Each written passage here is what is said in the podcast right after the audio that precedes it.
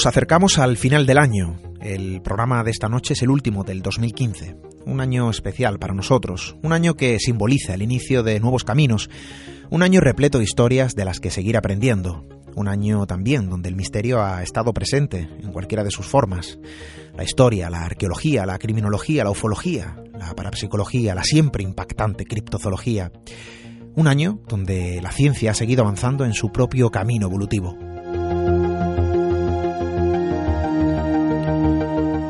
Nos acercamos al final del año y los balances sobre cómo han resultado las cosas en este 2015 empiezan a ser algo frecuente.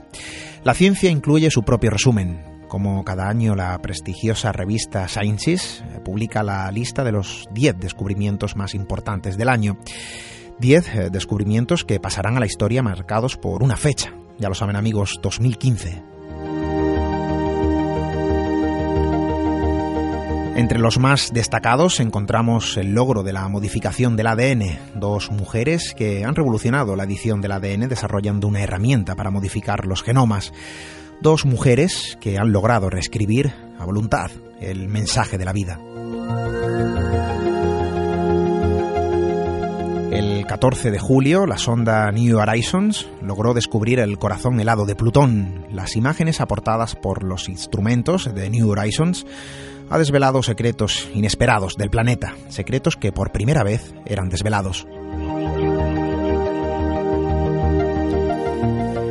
La primera vacuna efectiva contra el ébola veía la luz también este 2015, una vacuna que se encuentra en fase preliminar. Serán necesarias más pruebas en el futuro para su mejora, aunque a día de hoy el avance genera grandes esperanzas en la lucha contra esta grave enfermedad.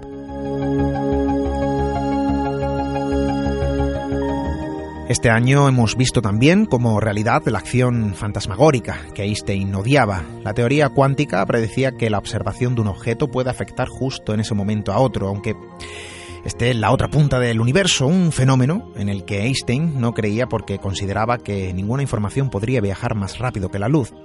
Un acontecimiento que se ha conseguido este año. Dos electrones separados por más de un kilómetro de distancia lograron mantener una conexión invisible e instantánea, superando por primera vez el problema que planteaba Einstein. Durante estos últimos años se ha intentado replicar los resultados de algunos estudios importantes en el campo de la psicología. Sin embargo, no ha sido hasta 2015 cuando un equipo de 270 investigadores ha descubierto que solo el 39% de los 100 estudios de referencia en el campo de la psicología pueden reproducirse sin ambigüedades. Han dejado en evidencia numerosos estudios psicológicos.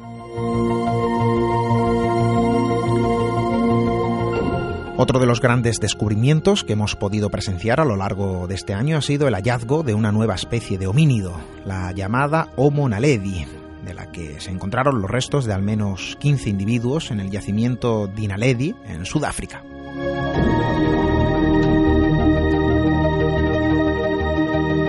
Durante casi 40 años se ha debatido sobre las misteriosas columnas del manto terrestre, conductos de roca caliente que ascienden desde el interior de nuestro planeta y que han suscitado numerosos interrogantes, al menos hasta 2015.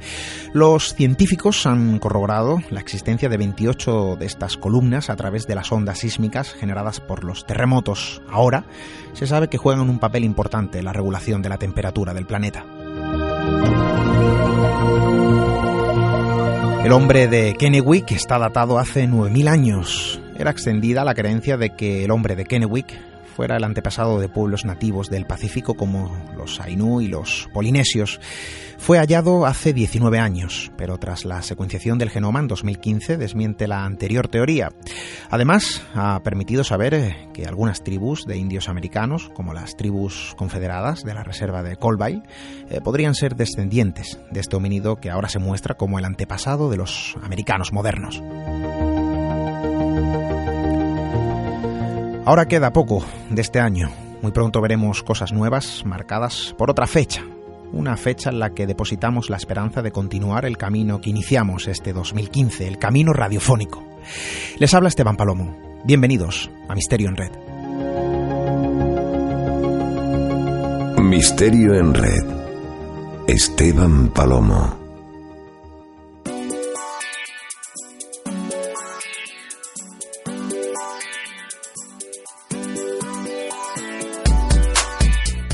Alguien dijo en alguna ocasión que no es bueno dejarse arrastrar por los sueños porque con ello es posible olvidarse de vivir. Es evidente que no estamos de acuerdo en ello. Hoy comenzamos el último programa del año que nos vio nacer a través de la radio. Quizás sea la muestra de la importancia de los sueños, porque Nada se hace sin que antes se imagine, nada se construye sin que se haya proyectado en forma de sueños. Para nosotros, el sueño se ha llegado a transformar en propósito, un propósito que nos reclama, un propósito que nos dice que tenemos que estar aquí ahora, un propósito que nos hace sentir vuestra compañía, claro que sí. Sábado 26 de diciembre. Esta noche retomamos una semana más la buena costumbre de seguir descubriendo, de seguir caminando entre luces y sombras por los caminos que el misterio y la radio nos marca, de seguir viajando, en esta ocasión por última vez en 2015, hacia nuestro propio país de las maravillas. Como primera propuesta para esta noche nos desplazaremos hasta Madrid porque muy cerca de la conocida Gran Vía se sitúa un enclave al que muchos llamaron la Casa Maldita. Nuestro compañero Juan Rada nos cuenta la historia de lo acontecido en el número 3 de la calle Antonio Grilo. Después eh, retrocederemos a nuestra historia más reciente. César Requesens nos invitará a conocer la figura de Bernardo Sánchez Bascuñana, uno de los últimos verdugos de España. Además, eh, nos sumergiremos en algunas historias que no se ven y que suelen quedar ocultas bajo la palabra cine. Antonio Alcaide estará esta noche con nosotros para hablarnos de lo que de los que fueron absorbidos en este caso por los personajes a los que representaban. Pero como siempre, ya sabéis que me gusta hacer este inciso, porque siempre es importante la comunicación, queremos ser voz y oídos, queremos escuchar también lo que vosotros tenéis que decir, que no es poco. Así que ya lo saben, vías de contacto con el programa, nuestro correo electrónico radio arroba misteriored.com, redes sociales ya preparadas, arroba misteriored en Twitter y misteriored en Facebook siempre disponibles eh, también como nuestro portal hermano www.misteriored.com. Y sin alargarnos mucho más en el sumario, comenzamos nuestro último periplo radiofónico de este año.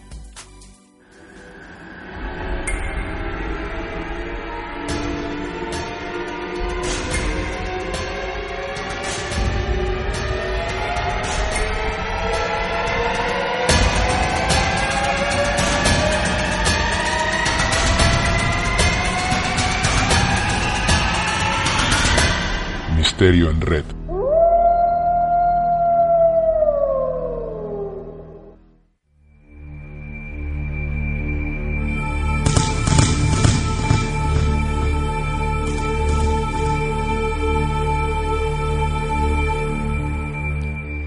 Tengo que confesar que uno se sorprende en ocasiones cuando oye hablar de trágicos acontecimientos que suceden de forma cíclica en un determinado lugar, cuando algunos sucesos luctuosos parecen repetirse casi como fruto de una maldición sobre un mismo entorno, cuando el terror aparece de forma tan real como insistente, dejando la marca de la más absoluta oscuridad.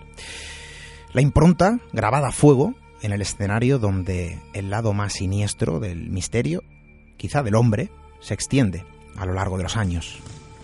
Estoy seguro de que a muchos de vosotros les surgirá una duda, quizá la misma duda que yo mismo me planteo, porque a veces cuesta declinarse entre la casualidad más macabra y la causalidad más enigmática, porque a veces cuesta creer que un mismo entorno sirva de páginas en blanco donde se repiten trágicas historias, donde la sangre, la muerte y el dolor se funden con la incomprensible razón del propio lugar donde sucede. Y claro, uno se asombra aún más cuando esas mismas historias se convierten en tangibles dentro de nuestro propio país.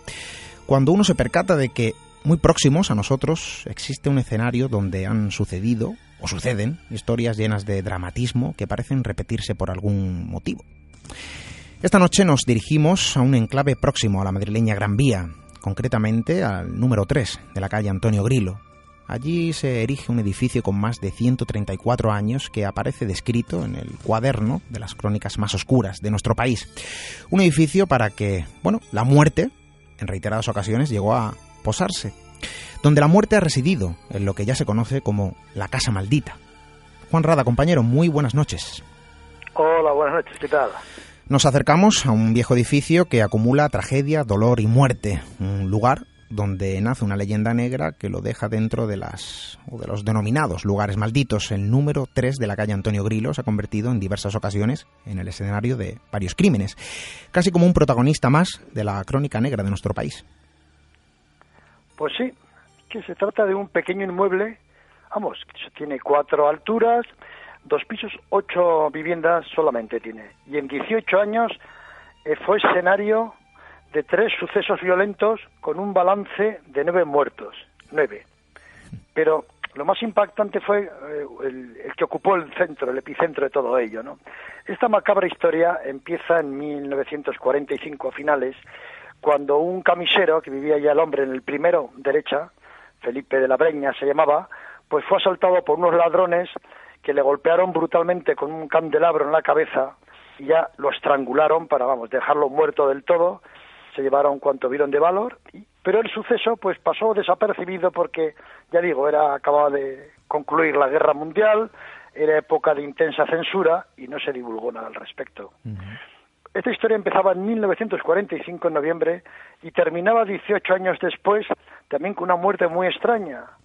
Y es que un hombre, vamos, que vivía un poquito más encima, en el tercero derecha, cuando llegó a casa, va a colgar la chaqueta y se encuentra el cadáver de un recién nacido, ahí, pendiendo del, del perchero.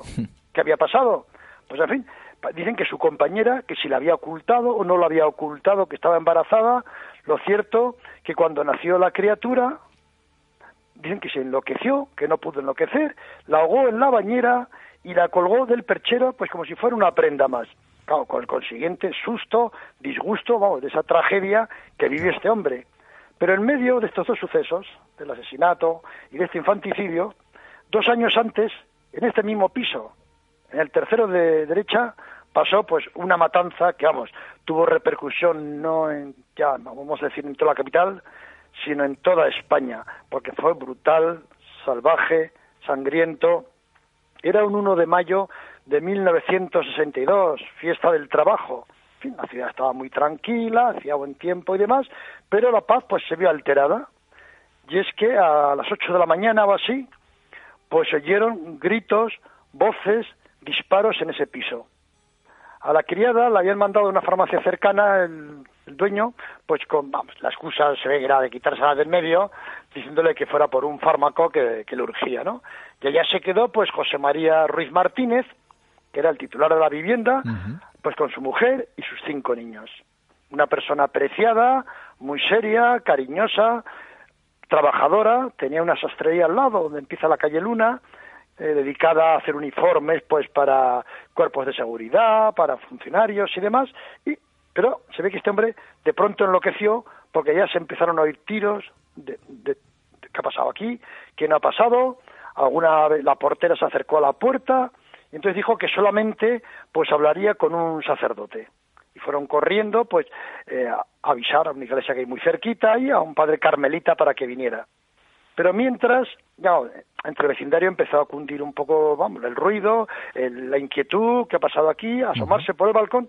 Y veían cómo este hombre en pijama iba enseñando los cadáveres de sus hijos, pero vamos, terriblemente mutilados, sangrando y en fin, y gritando él como un desaforado, pero textualmente gritaba lo siguiente, decía, los he matado a todos, tenía que hacerlo, aquí están, podéis verlos, los quería mucho, ellos me obligaron, lo he hecho para no matar a otros canallas.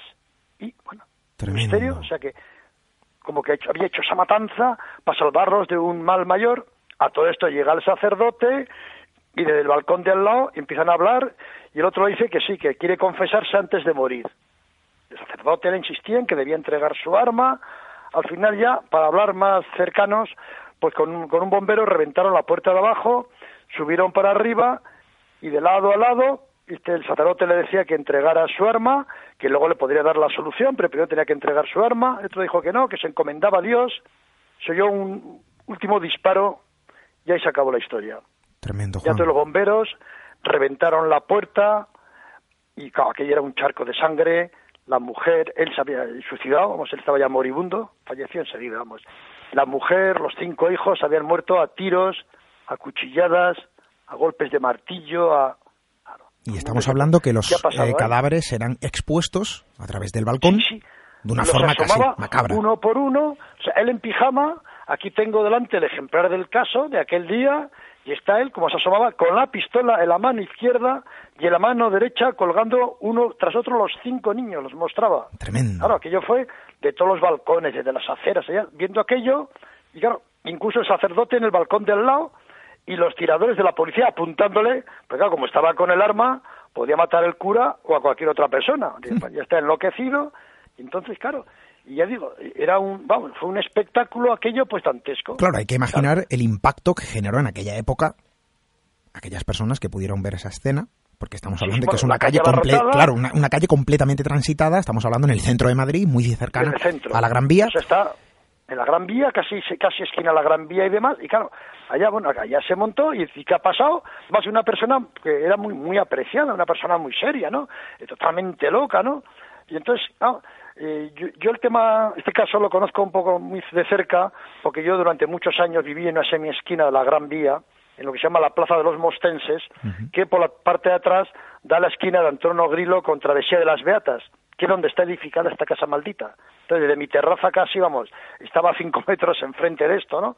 Y he hablado con gente, con vecinos y tal, y él dijo, les comentaba que en los últimos tiempos había tenido, que había recibido mensajes de extraterrestres que, le empujaban a realizar cambios constantes en su vida, en un chalet que estaba haciendo en la zona de Villalba, en fin, se le llegó incluso a relacionar con el famoso caso Humo. dijo que había recibido cartas de los humitas e incluso algunas de esas cartas se llegó a leer pues en las reuniones que los parapsicólogos y los aficionados a este tema celebraban en el Café León de Madrid, en la famosa La Ballena Alegre. Pues hubo alguna carta de este señor. claro, Juan, nos encontramos con la pura crónica negra de nuestro país, pero eh, evidentemente al suceder esos tres crímenes en 18 años en el mismo punto, en el mismo lugar, con diversos muertos, también se forja esa otra leyenda oscura, otra leyenda negra. También hay que comprender, eh, bueno, pues eh, que hay personas que pueden pensar mm, en esa extraña coincidencia, también macabra, eh, que ocurre en el número 3 de la calle Grilo. Y se empieza a especular sobre la Casa Maldita, de hecho se empieza a denominar de esa forma, hay quienes la, llaman así, incluso en la prensa hay recortes eh, que se dirigen a ese lugar como la Casa Maldita, y hay personas incluso, como bien dices, que lo llegan a relacionar eh, pues eh, con seres de otros mundos. Sí, el tema eso que se habló es que al parecer él había recibido mensajes, bueno, decía, es posiblemente que hubiera recibido cartas, era cuando los humitas pues mandaron aquellas famosas cartas a buzones, a muchos señores de Madrid, y estaba muy afectado por ello, pero él temía que iba a pasar una catástrofe, o sea, que iba a haber una invasión. Entonces, él mataba a sus hijos, precisamente decía, porque los quería, era para salvarles de, un mal peor. En fin, es decir, todavía quedaba, no sé, el recuerdo aquello de la de la, de la guerra, de, la invasión de otros mundos, del famoso programa de Orson Welles, en fin, había un poco de psicosis todavía en aquellos años de que podíamos ser invadidos pues por marcianos, por gente que podía venir con buenas o quizá con malas intenciones. Y entonces él pensaba que esos extraterrestres que iban a llegar aquí pues podían causar un gran daño a los suyos. Y entonces prefirió quitarlos del medio, pero claro, lo hizo de una forma bestial, a tiros, martillazos, cuchilladas, enseñando los cuerpos del balcón, fue algo una tragedia, pero casi dantesca, podríamos decir, ¿no? Porque además eran niños muy pequeños. Una vez más, la crónica negra de nuestro país nos demuestra que la realidad parece un tópico, ¿verdad? Pero es que es así. La realidad muchas veces eh, supera eh, la ficción. La calle 3, perdón, eh, la calle Antonio Grilo, el número 3 de la calle Antonio Grilo, y hablamos de episodios que suceden a partir del 1945 y que se alargan 18 años en la historia. Dramáticos acontecimientos en un mismo punto. Juan, nunca sabremos el motivo, seguramente eh, lo que este hombre hizo fue acusado bajo mm, enajenación mental, supongo, porque mm, otro motivo, desde luego, mm, no se me viene a la cabeza. Pero bueno, ahí queda, es el reflejo de la crónica de nuestro país, desagradable. Como siempre digo, caminamos en un camino de luces y sombras, en este caso nos acercamos más a las sombras que nacen de la propia humanidad. Juan Rada, muchísimas gracias por acercarnos a ese punto de Madrid céntrico también y polémico en sus días. Pues sí. Para terminar, decir que esa casa está erigida sobre un antiguo cementerio. Buenas noches. Buenas noches, Juan. Misterio en red. La red del misterio.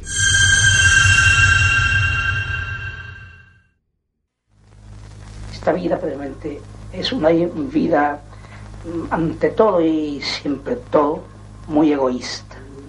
Y el egoísmo no lo conozco. No envidio a nadie. La vida realmente no es digna de vivirla. Son momentos muy graves, muy difíciles. Tan graves son que yo, siendo el ejecutor de sentencia y el decano de ellos, hoy envidio el que traspasa los umbrales de la eternidad. Dichoso el que se marcha y desgraciado el que queda, porque esto es un valle de lágrimas.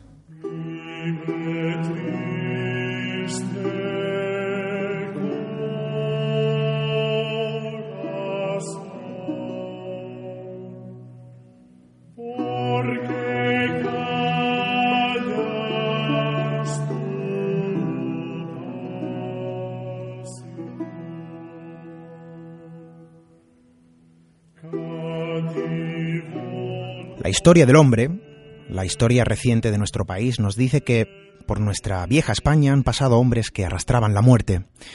Eran la última mirada de aquellos sobre los que ejercían, a su modo de ver, la justicia.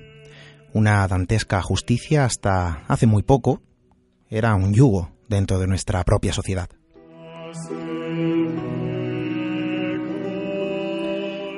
La figura del verdugo nos lleva a épocas lejanas, a oscuras vestimentas y un silencio abrumador, a la figura de una sombra casi inexistente que solo mostraba presencia cuando era requerido para ser el emisario de la muerte, el ejecutor de un dictamen demasiado severo, unas manos sin conciencia, sin compasión, unas manos frías y apáticas que arrastraban la muerte sin mostrar ningún signo de remordimiento, del rostro inexpresivo de aquel que robaba la vida, del último rostro que el condenado observaba, el oscuro rostro del verdugo.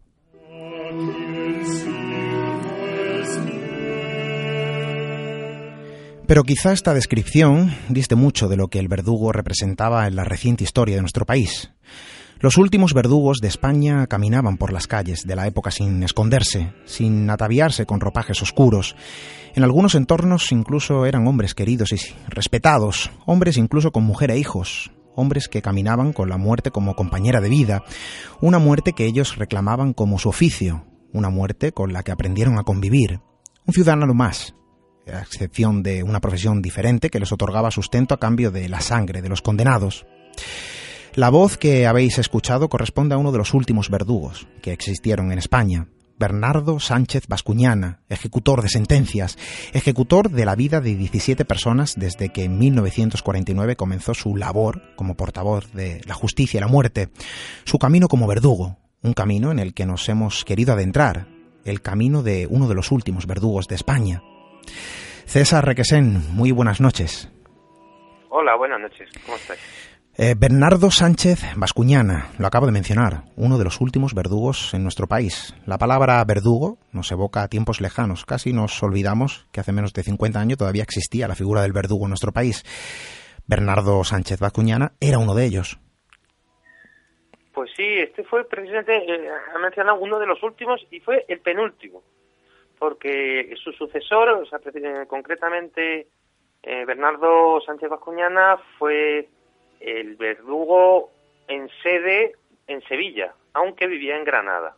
Él se desplazaba para cada servicio, entre comillas, hasta Sevilla, pero él vivía en el Albaicín granadino y una vez que él murió en el año 1973, su sucesor fue el que ocupó el privilegio o el cargo hmm. de el último verdugo de España, que mm, cogió el cargo pensando que nunca lo tendría que ejercer, pero bueno, se tuvo que encontrar con la mala noticia de que sí que tenía que ejercer un solo ajusticiamiento, que fue el último ajusticiamiento en España y que fue, bueno, pues a, eh, en el año 75 a uno de los dos anarquistas que fueron ajusticiados en el año 75 y que fueron los que pusieron el punto final a esta horrorosa historia de la pena de muerte en España.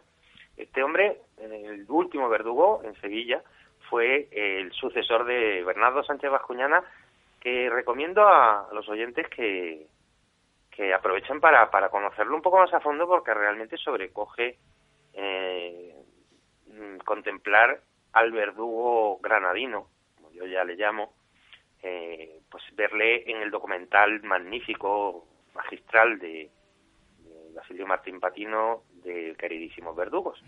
Y también un poco pasar por la experiencia, creo que, dura, de acercarse a la figura de un verdugo que, como bien dices, eh, asesinó, asesinó, no, mm, dio, ejecutó la sentencia en 17 personas, pero que cuando te acercas a ver este documental, inicialmente, claro, vas con, repulsión y sin embargo el director ha conseguido que te llegues a identificar, incluso a compadecer de este hombre. claro. Nos encontramos con una figura completamente distante de lo que la simbología del verdugo representa en sí. Nos encontramos una persona completamente diferente incluso a sus compañeros de oficio en aquella época, porque eh, quizá él tenía una filosofía eh, diferente, un modo de ver su propia situación, su propio oficio, su propia vida, de una forma distinta. Eh, es lo que yo mm, es un es un personaje que a mí me ha, me ha cautivado y del que estoy preparando un libro porque realmente me parece que se merece una biografía en exclusiva, que no se ha hecho su, su biografía.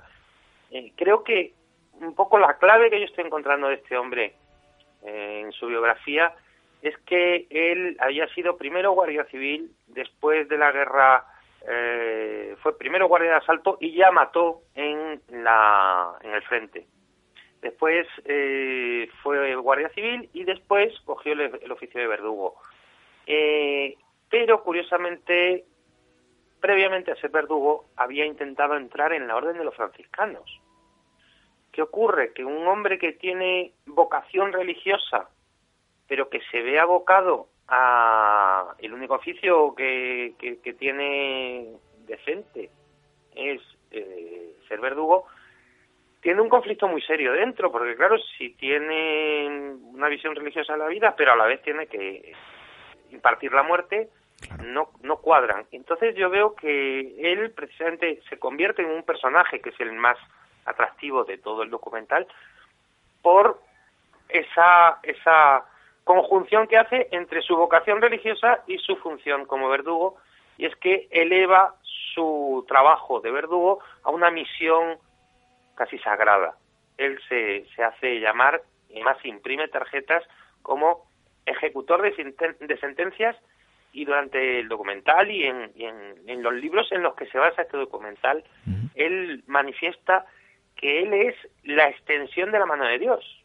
O sea, él se siente que tiene una misión sagrada en vida y eso es lo que le hace que en ningún momento se avergüence de su oficio, sino, bueno, pues, pues que en todo su entorno era conocido, que él era el verdugo, vivía pues con su familia en una eh, casa de vecinos que hoy en día se puede visitar aquí en el Albaicín, en la calle Zafra, es un, Carmen de San Cayetano, se ve perfectamente allí, en el primer piso se ve su, su domicilio, su antiguo domicilio, que ya no, no lo habita, su familia. Pero claro, este señor tenía su mujer, su, su, hija, y, y, estaba totalmente integrado en la comunidad. Eh, curioso que un señor que, que, que, cada X tiempo tenía que salir pues con su maletín, eh, cargado el maletín con, con su herramienta, que además él era muy celoso de llevar su propio instrumental, porque él quería llevar el, el garrote vil de la audiencia de Granada. Lo llevaba hasta Sevilla y allí ejecutaba la sentencia. Entonces él lo que, lo que era muy celoso y también era muy sociable, porque él salía a las tabernas cercanas, todo el mundo le conocía como el verdugo y él pues saludaba a la gente pues sabiendo un ciudadano más. saludaban por ser el verdugo. Era incluso respetado también por, porque eh, estamos hablando de una figura representativa del gobierno. Era funcionario. Claro, él era funcionario de prisiones. Eh, sin embargo, eh, sus compañeros, porque Granada yo creo que tiene el, el, triste el triste privilegio de ser la única ciudad que ha tenido un congreso de verdugos, que fueron precisamente los tres verdugos que se reunieron en Granada, de la audiencia de Barcelona, de Madrid y de Sevilla, se reunieron aquí para, para clandestinamente hacer este documental y salen los tres. Entonces, tanto el de Barcelona como el de Madrid, se les ve que son dos pobres hombres que realmente, bueno, pues están en eso prácticamente por, por, por necesidad, por incluso uno de ellos eh, fue a cambio de su libertad que, que cogió, o sea, le, hicieron, le ofrecieron un intercambio. El, ser verdugo a cambio de, que le dieran la libertad porque él mismo estaba condenado. Entonces, eh, claro, los otros no tienen ningún ni oficio ni beneficio, pero ese es Bernardo el que el que eso el que, lo elabora. Incluso tenía ínfulas de poeta y tenía también, bueno, pues eso como una visión como más literaria de la vida y, es el que, el que, le quiere dar como una, eso, una función social a su oficio tan funesto y tan negro como el que tenía.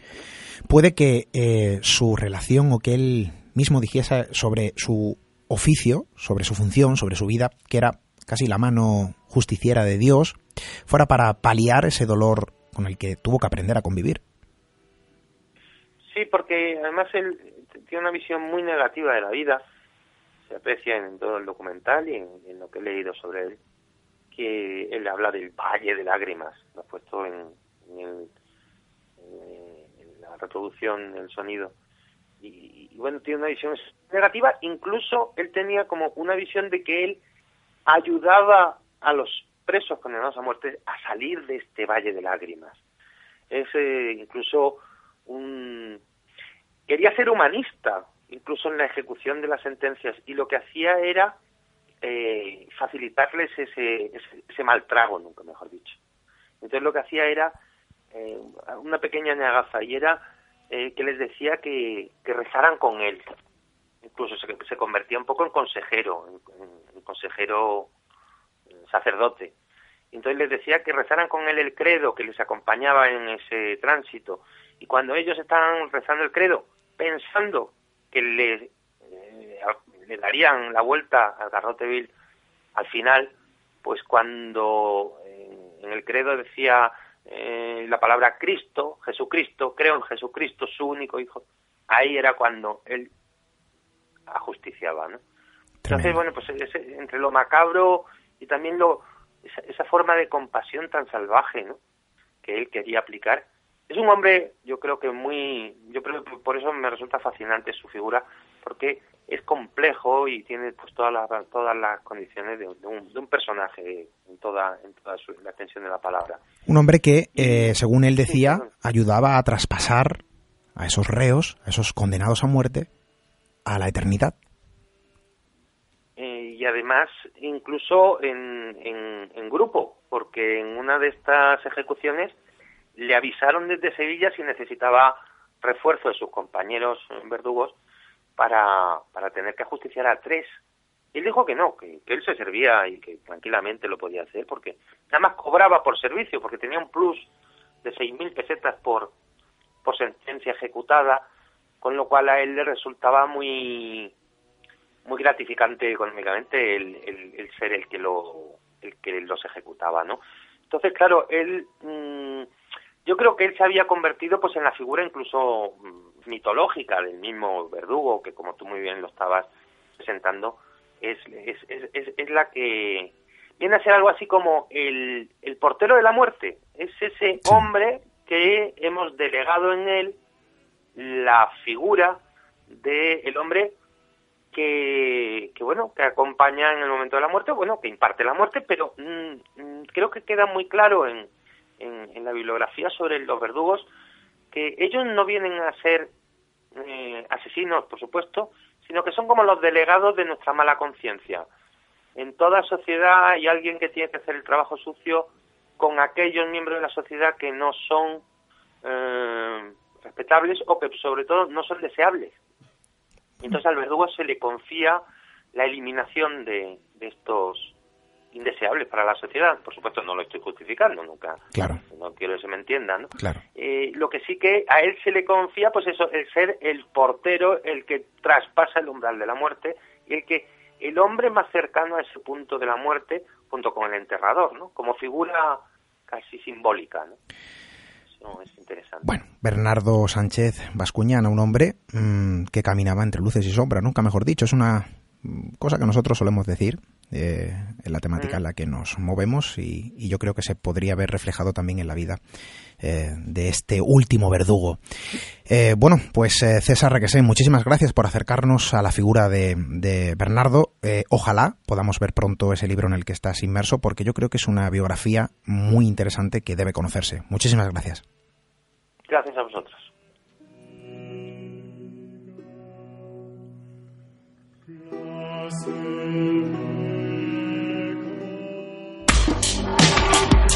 Misterio en red.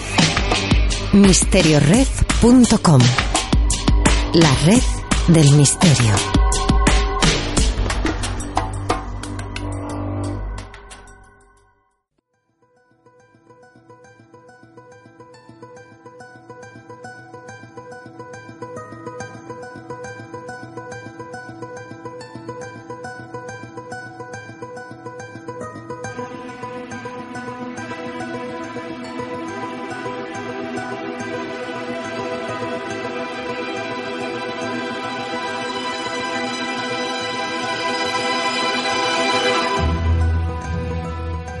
Mundo del cine está repleto de misterios, de historias paralelas, que se escapan de un guion preestablecido, de historias simultáneas a una cinta y que, sin embargo, no se muestran en la pantalla.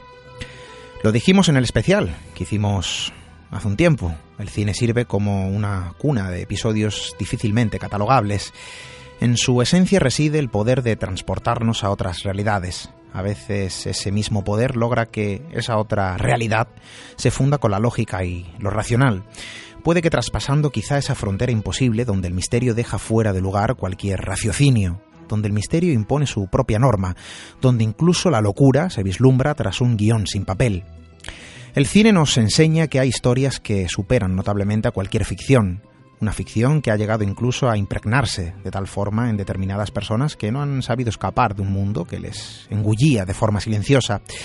Y es que existen intérpretes que fueron absorbidos completamente por los personajes a los que interpretaban, actores que divagaban en el extraño páramo de la demencia, figurantes de una ficción que les acabó consumiendo. Puede que estos mismos elementos puedan pertenecer a una novela con cierto halo de romanticismo, pero os aseguro que hay quienes sucumbieron a la locura, quienes lograron abandonar la realidad para perderse casi sin darse cuenta en el abismo de lo irracional. Antonio Alcaide, muy buenas noches, querido amigo. Buenas noches. Esta noche nos adentramos en los caminos ocultos del cine para conocer algunas historias que no fueron proyectadas, para conocer algunas historias de quienes fueron doblegados por sus propios personajes. Para muchos puede resultar descabellada la idea de que esto haya logrado ocurrir dentro del séptimo arte, pero es una realidad tan impactante como cierta. Sí, eh, es, muy importante intentar separar la, la, leyenda de la realidad, ¿no? Nos vamos a encontrar con los casos que vamos a tratar, que no son, no son muy numerosos, pero sí que son, algunos son más conocidos, eh, porque cuando uno plantea este tema siempre viene a la cabeza Bela Lugosi, el actor que interpretó a Drácula a las órdenes de Todd Browning a principios de los años 30. Eh, es básicamente eh, el referente más claro en cuanto a un, a un actor superado por su personaje. Pero curiosamente, el tema de Drácula, eh, que podríamos decir que es maldito para el cine, habría que remontarse al propio novelista, Bram Stoker, que publicó la novela en 1897. Eh, Bram Stoker eh, fallece en 1912 completamente arruinado y superado por el estigma de, del personaje. Eh, y de una forma muy tremenda porque los que asisten a su, a su delirio, a su, a su locura final, eh, le ven completamente aterrado viendo la figura del vampiro en los rincones. Es decir, aquí, aquí hay que separar evidentemente el hecho de que estaba arruinado, había perdido totalmente el contacto con la realidad, pero ese vampiro vino a buscarle. O sea, él, él, él murió así de hecho, murió bastante impresionado por su propia obra, ¿no? Y no hay que, no hay que avanzar muchísimo más en el tiempo porque, él, como digo, él muere en 1912 y en 1922 eh, Frederick Wilhelm Murnau lleva a cabo eh, la, la, película, la primera película que para cine, que es el Nosferatu de 1922, con el que no pudo contar con los derechos de, de la novela porque la, la viuda no se, lo, no se los vendió, no llegaron a un acuerdo económico, con lo que él decide cambiar eh, el personaje, cambiarle el nombre de Drácula, lo, uh -huh. lo convierte en el Conde Orlok. Eh, esto, bueno, como anécdota habría que decir que la película, un juez la condenó a ser destruida, pero por suerte muchas copias sobrevivieron al tiempo. Otra parte que, muchos mencionan como parte de la maldición, ¿no? De, la, de, la, figura de Drácula. Un elemento más. Pero nosotros nos tenemos que detener en más Errek. Eh, Errek significa en alemán miedo. Es un seudónimo que utilizó, que utilizó el actor, que ahora hablaremos de él. Eh, pero aquí sí que llega el momento del mito que a mí me apasiona, aunque sé que realmente no, tiene una base real, pero me apasiona porque muchos consideraban que Maser era un vampiro real, al que Murnau había encontrado y, había permitido actuar como tal, bueno, evidentemente como intentando protegerlo. Eh, esto evidentemente solo es una leyenda y esto se puede ver en La sombra del vampiro, que es una película que se rodó en el año 2000 con John Malkovich haciendo de Murnau y, y, Willem Dafoe como, como Maher Reck, pero Maher Reck era un personaje real. Eh, eh, se, hay una biografía del actor que en realidad se llamaba Stephen Einkoff y hay muchos datos sobre, sobre una extensa carrera teatral de, este personaje. Este personaje o este actor lo que tenía es que era un devoto del método Stanislavski, que para el que no lo sepa es llevar la interpretación más allá de la propia, de la propia realidad, intentar eh, respirar el personaje, llevarlo con, total pasión. Y esto pues sí que llevó, por ejemplo, al terror en, el rodaje de la película a la actriz Greta Schroeder, que interpreta a Ellen, eh, a la que incluso llegó a morder en, varios, en varias escenas.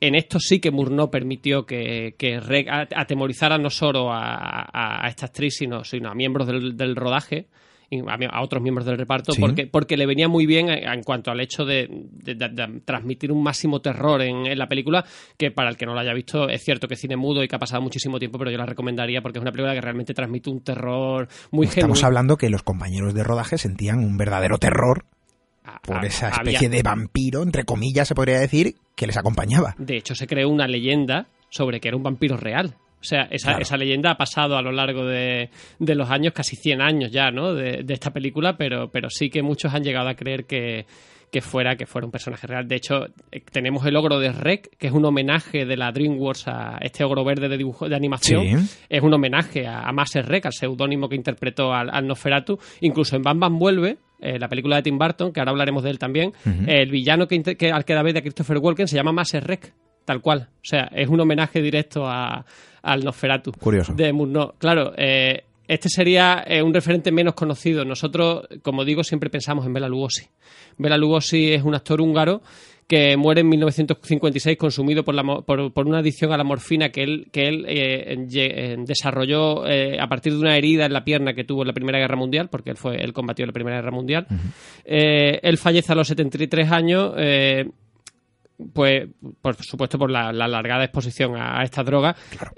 Pero sí que tenía momentos pues que no, no porque él pensara que fuera Drácula sino porque mm, llegó, llegó con el tema de las drogas, llegó a, desarrollar una, una, patología que en un máximo momento de éxtasis, él, él, se creía el vampiro y se vestía como tal. O sea, se paseaba por casa como tal. Y de hecho, la curiosidad es que como en su testamento exigió ser enterrado con el atuendo de Drácula y así fue enterrado en California. Él asumió su papel, fue absorbido por ese personaje al que representaba, al que dio en vida, y llegó a pensar, no lo sé, si era un vampiro, quería serlo, no sé. Yo diría que por el delirio. Por suerte tenemos un testimonio muy bueno que, lo tenemos en la película de, Tim Burton, volvemos a Tim Burton, la película Ed Wood, que es de 1995, en la que Johnny Depp hace de Wood, que está considerado el peor director de la historia del cine, que fue el que recogió a, este Bela Lugosi ya anciano y le dio papeles pues en películas como La novia del monstruo, Plan 9, del espacio exterior o Glen Glenda.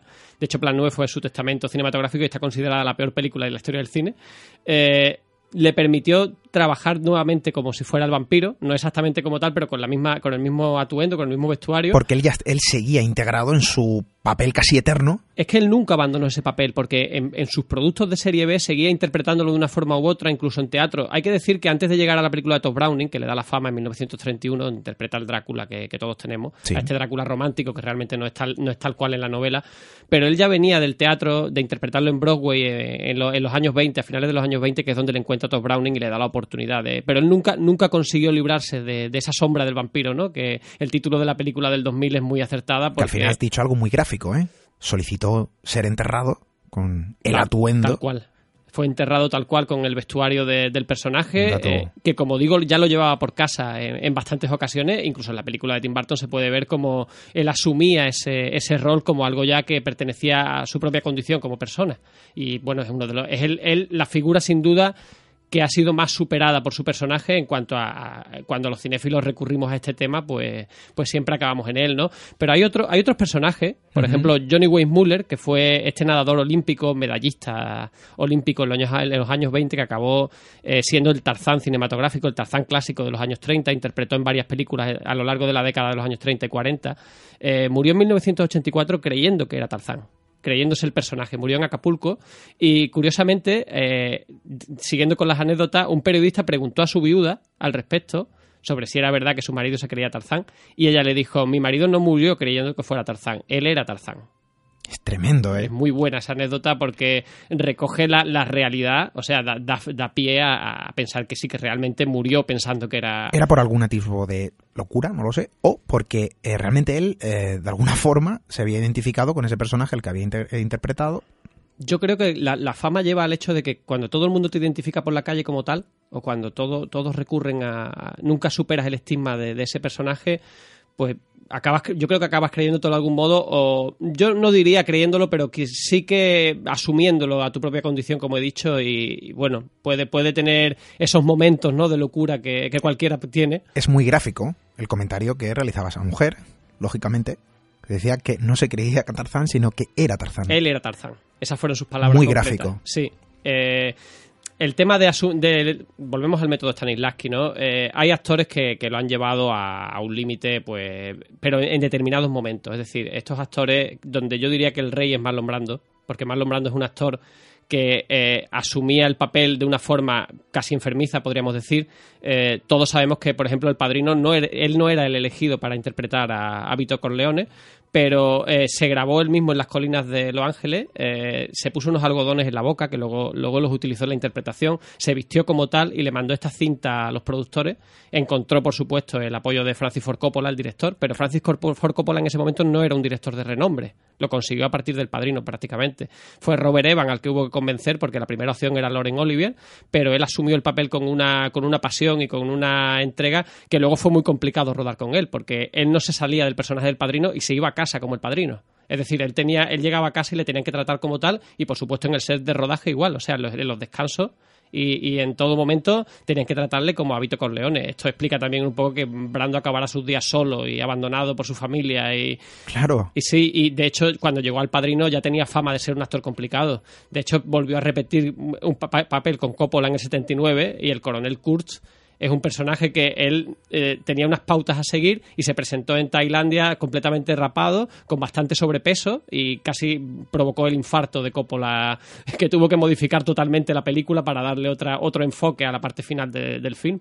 Pero por eso digo que actores complicados siempre ha habido. Más recientes, por ejemplo, tenemos a Robert De Niro. Robert De Niro de su primera etapa, sobre todo cuando trabajaba a las órdenes de Martin Scorsese, es un actor que, que ha llegado a, implicarse con sus personajes, pues sin ir más lejos, el de Taxi Driver, el Travis de Taxi Driver insultaba a sus compañeros de, de, reparto para crear una tensión que diera bastante credibilidad al, al personaje eh, en, en, El Cabo del Miedo, que es otra de las películas conocidas sí. de, de, de, Niro, donde hace de villano, eh, se, llegó, se llevó a estropear la dentadura, se limó, se limó dientes, exigió a un dentista que se lo hiciera para luego, evidentemente, volver a, a restaurárselos una vez terminada la película, pero para conseguir un aspecto más inquietante en su interpretación. Y bueno, y como todos sabemos, en Toro Salvaje, que fue donde ganó el Oscar sí. a, a, Mejor Actor, en Toro Salvaje adelgazó y engordó 30 kilos en un intervalo de seis meses en un esfuerzo brutal por dar vida a un Jay Lamota, un campeón de los pesos medios, que requería tanto una, una vida posterior en la que ya había engordado como aparecer físicamente potente. Quizá en este caso,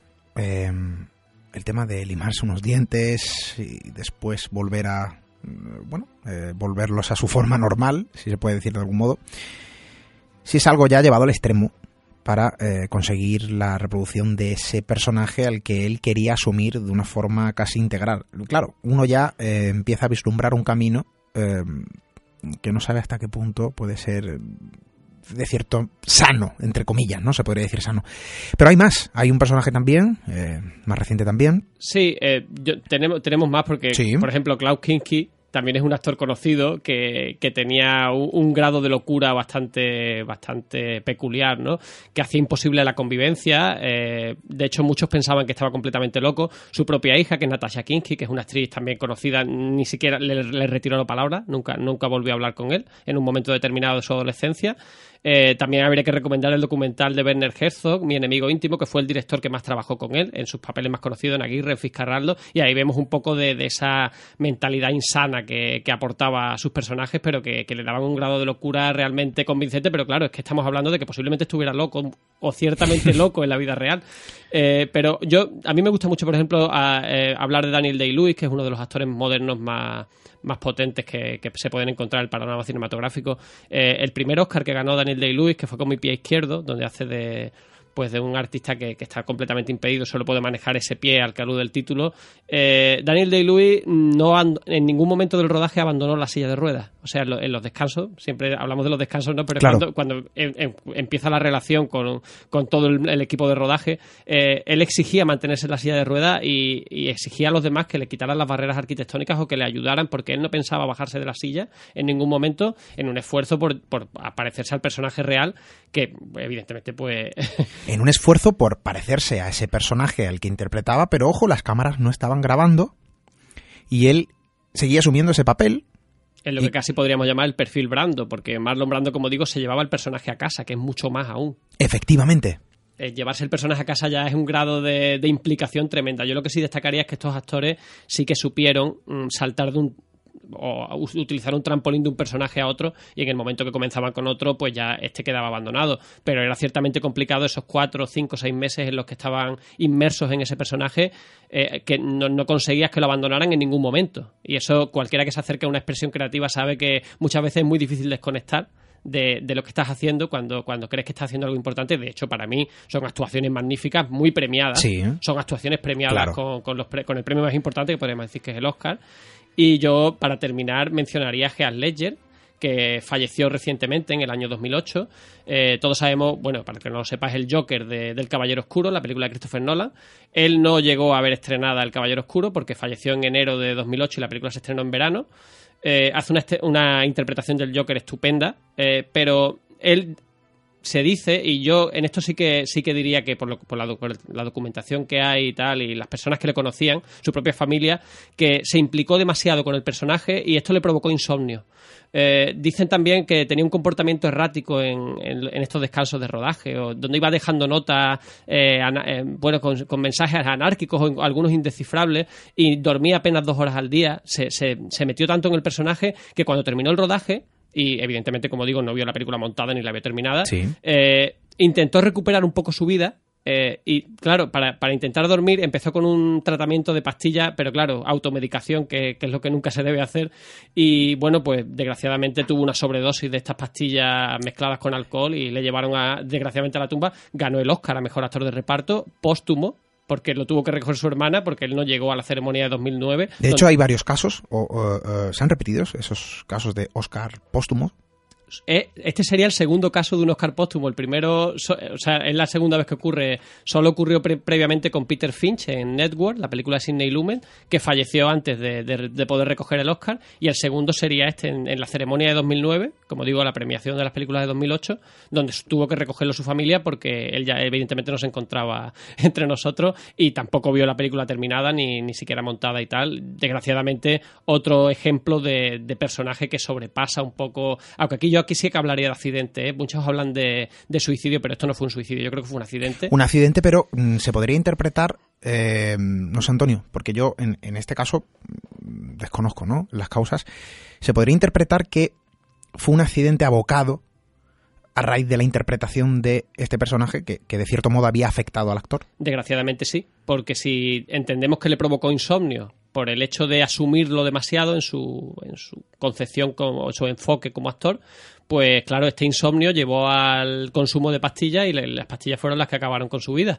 Mm, desgraciadamente, claro, mm, yo vuelvo a lo mismo. Mm, los directores les encantan estas cosas porque ellos crean verosimilitud con, con actuaciones así, pero nadie piensa, evidentemente, que alguien vaya a morir en, este, en estos casos, ¿no? Pero yo, yo sé que los directores son entusiastas de esta realidad y contra más se implica un actor, pues más, como, como cualquier faceta de la vida, ¿no? Pero hay que recordar que los extremos siempre son peligrosos. En este caso, fíjate que hay una paradoja casi irónica que es eh, una muerte abocada por la interpretación de un personaje que una vez fallecido, esa interpretación otorga un Oscar, en este caso a la víctima, se podría decir entre comillas. Generalmente suele pasar. Claro, es una paradoja un tanto irónica que, que se vive dentro del cine. Son cuestiones que quizá no se ven en la pantalla, eh, más allá ¿no? de la cinta. Quizá no es tan extremo eh, como los casos que habíamos mencionado anteriormente, donde los propios intérpretes morían eh, como los personajes con los que bueno quedaron fundidos en, fundidos en vida. Quizá lo había que saber matar a lo, al personaje para poder encarar otro, ¿no? Pero, pero como digo, lo dejé al Ledger desgraciadamente fue un accidente, yo creo. Y bueno, en fin. El cine, una, más, una vez más, eh, podemos comprobar que esconde historia, lo comprobaremos en muchísimas ocasiones. Yo espero eh, poderlo hacer eh, en más ocasiones porque uno se da cuenta que detrás de los guiones escritos, detrás de la pantalla, hay historias paralelas que son dignas de conocer y muchas de ellas con misterios ocultos. Muchísimas gracias, Antonio Alcaide. Un placer.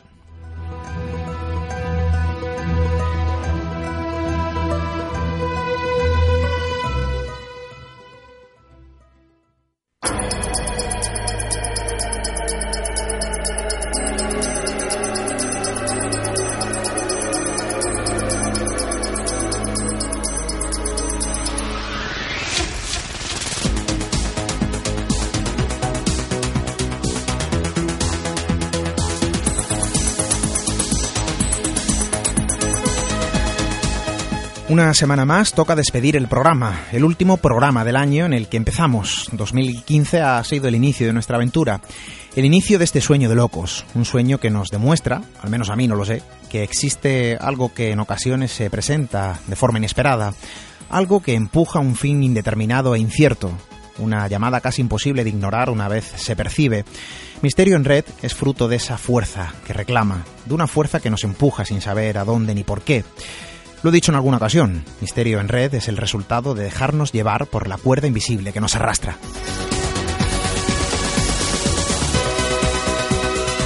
Este programa se ha convertido en algo más que un espacio radiofónico. Podremos hacerlo mejor o peor, pero os aseguro que nadie podrá aludir la falta de sentimiento en lo que hacemos, porque sentimos lo que hacemos, amamos lo que hacemos. Yo creo que es la única forma de hacer las cosas. Si uno no siente y ama lo que hace, se acaba perdiendo el interés en la labor encomendada. Es imposible tratar de que los demás sientan lo que hace si uno mismo no logra hacerlo. Es imposible captar el interés de otros si uno mismo lo pierde es quizá la mayor recompensa de realizar Misterio en Red, porque estamos dirigidos por la pasión y el entusiasmo.